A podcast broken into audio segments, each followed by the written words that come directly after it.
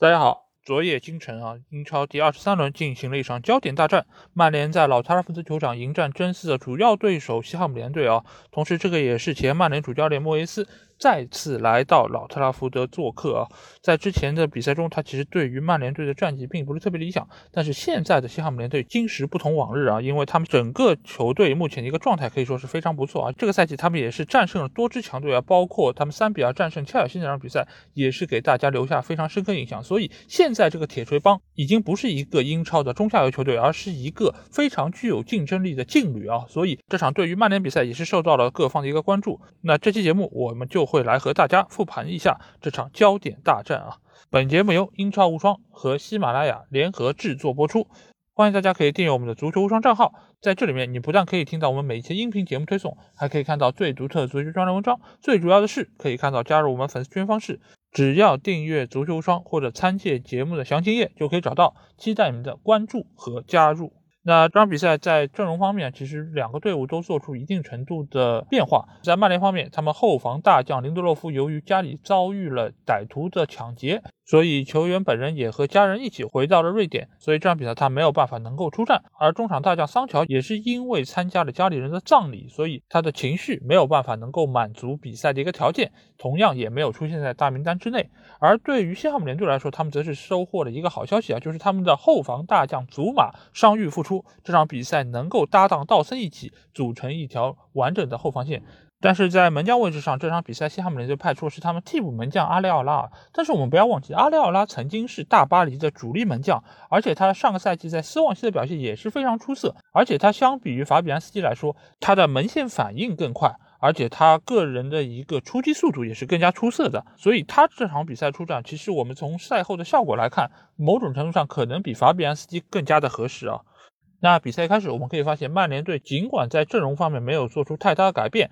但是他在阵型上其实做出了细微的调整，就是以往曼联一般会主打四二三幺的一个阵型，但这场比赛由于比较忌惮。西汉姆联的一个中场配置，所以这场比赛朗尼克其实排出阵型更加倾向于是一个四四幺幺的一个摆放啊，而毕费在最近一段时间他的一个表现非常出色，所以朗尼克也是给予他更多的一些自由的空间，他就是出任 C 罗身后那个一的位置，尽管从阵型图上看他是放在中间的一个位置，但是他其实是游走于整个一条中场线，而且他也不仅仅是负责进攻，他在防守端这场比赛这个表现，我们也可以看到他是非常的尽心尽责，他全场的飞。奔可以说是整个场上最为积极的一个球员啊，而且再加上这次双后腰的组合弗雷德和小麦克，所以在中场的防守拦截厚度上也是有一定程度加强。再加上青木和阿兰加两个年轻球员坐镇两翼。所以这场比赛，曼联队在两个边路的一个打法是朗尼克主要的一个方向。但是这场比赛，青木和安兰加的表现却不是那么的出色。一个非常重要的原因，就是因为西汉姆联队两个边后卫的能力其实还是非常强，包括曹法尔，包括布雷斯维尔，其实都是属于机动性很强，而且转身速度极快的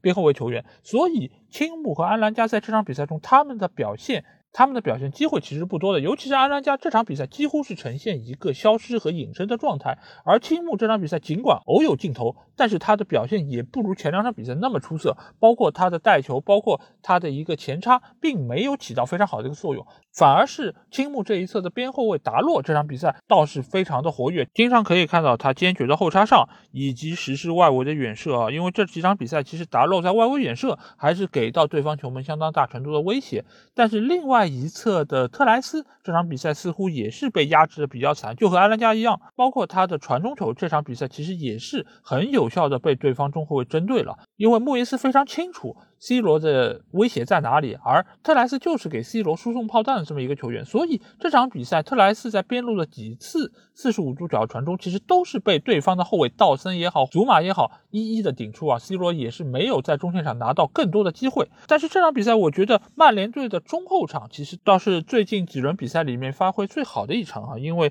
我们所熟知的鸭爸爸这场比赛其实并没有太多能够施展自己扑救绝学的一个机会，这某种程度上也是。说明这次双后腰的一个配置还是比较奏效，有效的限制了对方中场这些球员的突破。当然，相对来说。西汉姆联队几个中场球员里面，鲍文的作用还是最为突出的，因为他能够比较有效的利用特莱斯这一侧防守端的一些漏洞。但是这场比赛，埃兰加在防守端其实给到了特莱斯非常大的一个帮助啊，所以两人的一个协防之下，还是拦截住了西汉姆联队大多数的一个进攻。包括这场比赛，安东尼奥其实在。瓦拉内以及马奎尔的一个盯防之下，也没有获得更多的一些机会，所以使得之后的一段时间，安东尼奥只能依靠他的后撤，或者来到边路协助本方的边路球员，包括弗纳尔斯，包括鲍文一起。能够将球控下来，或者打一些小范围的配合，但是这种打法相对来说并不是安东尼奥最擅长以及他最有威胁的一种形式啊。所以这场比赛曼联在防守端的表现，我个人觉得还是比较的不错。尽管在比赛最后阶段，其实也是给到西汉姆联队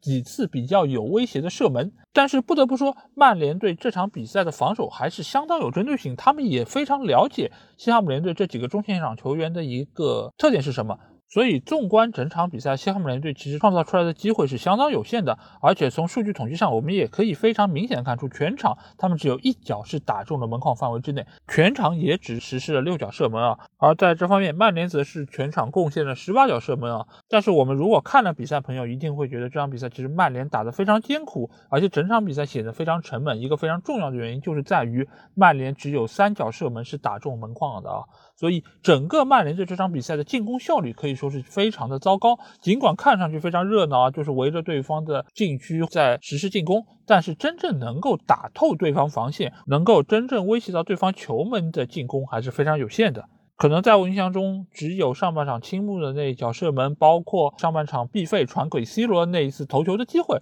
包括下半场弗雷德的那一次射门。除此之外，曼联其他的大多数的进攻其实都属于是隔靴搔痒，而对方的防线并没有出现明显的混乱。这个就不得不说一句，这场比赛莫耶斯其实对于曼联队的打法是进行了非常有针对性的部署。每一个球员其实都是盯住了曼联相应位置上的球员，就比如说对方的双后腰索切克以及赖斯，其实就是能够非常有效的阻挡住弗雷德或者毕费的进攻。包括这场比赛，西汉姆联队的祖马以及道森，其实对于 C 罗的限制也是非常明显。所以这这场比赛某种程度上为什么会打得这么不好看？一个非常重要的原因就是西汉姆联队他采取了一种对子的模式，就是我每一个球员都盯住你相应位置上的球员，让他们的威胁性降低到一个非常低的程度。所以曼联每一次的进攻，其实你会发现都非常的难受，每一个球员的出球变得非常的艰难，而且他们的接球也是变得容易出现失误。这个就是西汉姆联队这场比赛最重要的一件事情，就是在客场能够保证拿到。一分的情况下，再伺机寻找机会啊！那这个机会其实包括他们非常强的定位球得分能力，包括还有就是他们速度比较快的两个边路球员。但是这场比赛两个边路球员的发挥，其实也是被曼联队非常有效的给限制住。所以双方在很长的一段时间里面都是属于一种互相钳制的这么一个过程之中。但是这场比赛对于曼联队的重要性不言而喻，这个是他们能够进入前四非常重要的一场战役。因为对于他们来说，这场对于西汉姆联队的比赛没法拿下，那他们的争四前景将会陷入非常大的一个被动之中啊。所以在下半场最后阶段，朗尼克做出了一个大胆的尝试啊，就是派上了队内所有的前锋球员。变阵为四二四的一个阵型啊，这个其实在以前很多的经典案例中都有出现过，包括穆里尼奥曾经也做出过类似的尝试啊。但是这种做法其实说实话风险是非常大的。我在看球的时候，我已经在对群内的小伙伴说，这个就是朗尼克的一个胜负手。什么叫胜负手？就是你这个比赛不赢下来就要输，因为这个是一个非常冒险的举动，因为他换下了一个后腰球员弗雷德，所以。这个时候，一旦你的进攻没有办法完全压制住对手的话，对方一个反击就有可能打穿你的防线，取得进球。所以，对于曼联队来说，就是已经表现出了一个破釜沉舟的一个态势，就是这场比赛我一定要拿下，如果拿不下，我宁愿接受一场失利啊。所以，对于朗尼克来说，这个也是他的一个威信之战。因为你如果能够依靠这种搏命的打法取得一场胜利的话，你日后对于球员的一个指导，对于整个俱乐部上下的一个权威性，其实都是非常重要的。而如果你这场比赛通过这种搏命的方式输球了，那以后你的很多的战术的一个理念都可能会遇到阻力，都可能会贯彻不下去。所以这十分钟不但是曼联这场比赛胜负手，同时也是他们这赛季的一个胜负手。不过在梦剧场最后，曼联队在伤停补时打入了一个制胜进球啊，这个球瞬间引爆了整个梦剧场啊，使得整个球场都陷入了沸腾之中。包括我们坐在电视机前的所有曼联球迷，在这一刻都是群情激愤啊！已经很久没有看到曼联在最后时刻能够实施绝杀，也已经很久没有看到曼联能够在最后关头展现出如此大的获胜的决心了。所以这场比赛最终就在曼联的欢呼声中，以及莫耶斯的抱怨声中落下了帷幕啊！这场比赛其实大多数时间打的都是非常平淡，甚至于有一些让人昏昏欲睡啊。但是最后时刻爆发出来的高潮，彻底是引爆了全场啊！那对于曼联队来说，这三分可以说是他们争四路上非常重要的一块基石，同时。我们也可以看到，西汉姆联队在面对真正强队的时候，他们的竞争力还是略显不足。无论是从他们的板凳深度，还是从他们的技战术打法方面，还是有比较明显的一个缺陷。所以，真正目前可以有实力竞争前四的队伍，除了排在曼联队身前的曼城、利物浦以及切尔西之外，真正的竞争对手其实是热刺以及阿森纳队啊。而就在今晚，热刺将会直接面对切尔西，那这场比赛胜负也是。今年英超争四非常关键的一场战役，而且在之后，切尔西将会去到世俱杯，而热刺则会面对非常多的补赛啊，所以在未来的一段时间里面，这两个队伍的一个争四前景其实都是会有比较大的一些困难。而对于阿森纳队来说，他们目前的一个境况相对来说是比较好的，一方面他们的。补赛没有那么的多，而且他们的阵容完整度可以说也是磨合的最好的。但是阿森纳队同时也有他们自己的问题啊，就是他们的板凳深度其实是比较一般的。就是你这套完整的主力阵容一旦出现某些不可控的减员，那球队的竞争实力就会受到比较大的一个影响。所以目前来说啊。英超的争四前景，除了曼城和利物浦队相对来说是比较稳妥以外，剩下这四个球队将会争夺两个前四的名额。我相信到了比赛的最后阶段，每一场比赛其实都是非常关键。而对于曼联队来说，这场对西汉姆联队的一个胜利，可以说是。吹响了他们反攻的一个号角，而且在之后的国际比赛日，曼联队也能够有两周的时间，好好的进行系统性的训练，使得球员更加理解朗尼克的这个排兵布阵啊。因为这场比赛我们可以看到，曼联队之所以在进攻方面会有所缺陷，一个非常重要的原因就是球员对于朗尼克打法还不是那么的熟悉。球员和球员之间的配合也并没有做到心有灵犀，所以使得很多的进攻在传球的一开始就是别扭的，所以给到接球球员也没有办法能够很好的做出下一个动作，所以使得整个进攻套路的贯彻就是不顺畅的。但是随着朗尼克带队时间越来越长，每一个球员对于他战术理念的思想越来越了解，我相信在之后的比赛中，曼联队的进攻一定会打得更加顺畅。如果能够在防守端更有效的扎紧篱笆，那曼联在之后一段时间的成绩一定会有所上升，而且整个球队的精神面貌，我相信也会有相当大程度的一个提升啊。所以不管怎么说，目前我觉得曼联队已经是走出了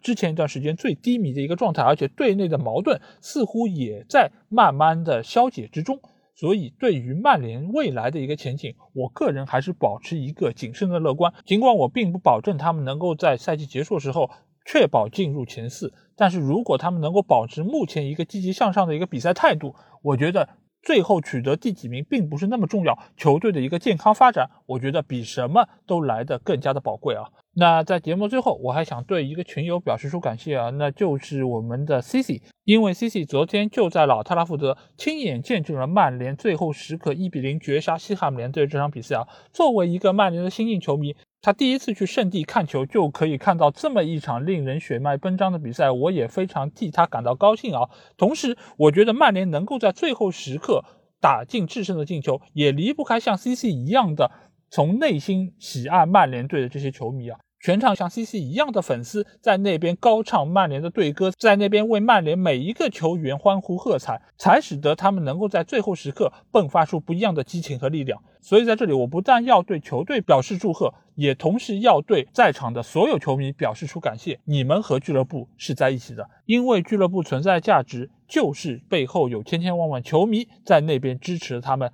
在那边为他们加油喝彩。好，这期节目基本上就是这样。如果你听了我节目，有什么话想对我说，欢迎在我们的评论区留言。如果你想要和我直接交流，也可以来加我们群只要关注足球无双，或者点击节目详情页就可以找到。期待你们的关注和加入。那这期节目就到这里，我们下期英超无双节目再见吧，大家拜拜。